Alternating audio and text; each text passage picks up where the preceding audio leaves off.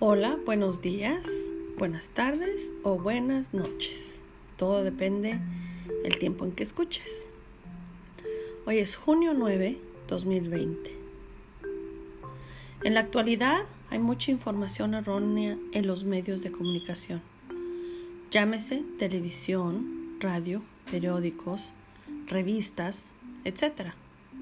Información a la que nosotros hemos decidido creer y aún en las escuelas. Los jóvenes, ¿verdad? Los niños. Hay mucha información que nos están dando que es errónea. Información falible. Y esto me lleva a una porción en la palabra de Dios que dice, ¿cómo pues invocarán aquel en el cual no han creído? ¿Y cómo creerán en aquel de quien no han oído? ¿Y cómo oirán sin haber quien les predique? La pregunta es, ¿creemos más en lo que nos dice la gente a lo que nos dice la palabra de Dios? ¿Y por qué la palabra de Dios es viva y eficaz y más cortante que toda espada de dos filos y penetra hasta partir el alma y el espíritu, las coyunturas y los tuétanos, y discierne los pensamientos y las intenciones del corazón? ¡Wow! Imagínate si tan solo creyéramos lo que dice en la palabra de Dios de verdad, qué poder tan sobrenatural tendríamos cada uno de nosotros. No tendríamos limitaciones para detener protestas, no tendríamos limitaciones para sanar a los enfermos, no tendríamos limitaciones para llegar a todos aquellos que no tienen el más mínimo conocimiento de quién es Dios. Si sabemos lo que nos enseñan los libros, y una vez más repito, lo que los medios de comunicación nos transmiten, pero dime tú acaso, ¿dicen la verdad? ¿Acaso creemos todo lo que nos dicen? Con la inteligencia que tenemos, creo es tiempo de que cuestionemos y verifiquemos que todo lo que se nos dice es verdad.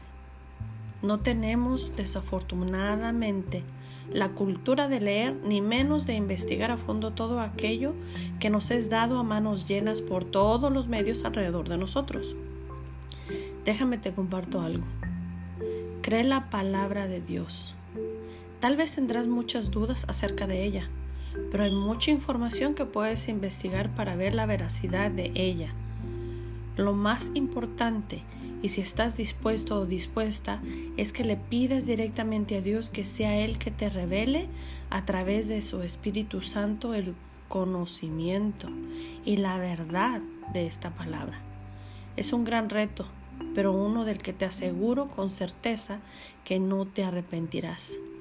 Y así podrás invocar el nombre de Dios y creerle. Permíteme orar por ti en este día. Señor Dios, te doy gracias por este día que tú me permites para yo poder recibir tus enseñanzas y para poder yo recibir tu sabiduría para entender tu palabra y todo lo que en ella hay. Gracias te doy por mi vida y te pido en el nombre de Jesús que seas tú guiándome al conocimiento de esta palabra y así sigas derramando sabiduría en mí. En el nombre de Jesús. Amén. Repite esta oración y créeme que Dios no te dejará avergonzado y Él no te fallará. Esta porción de la Biblia la encontrarás en el libro de Romanos 10, 14 y el libro de Hebreos 4, 12. Dios te bendiga.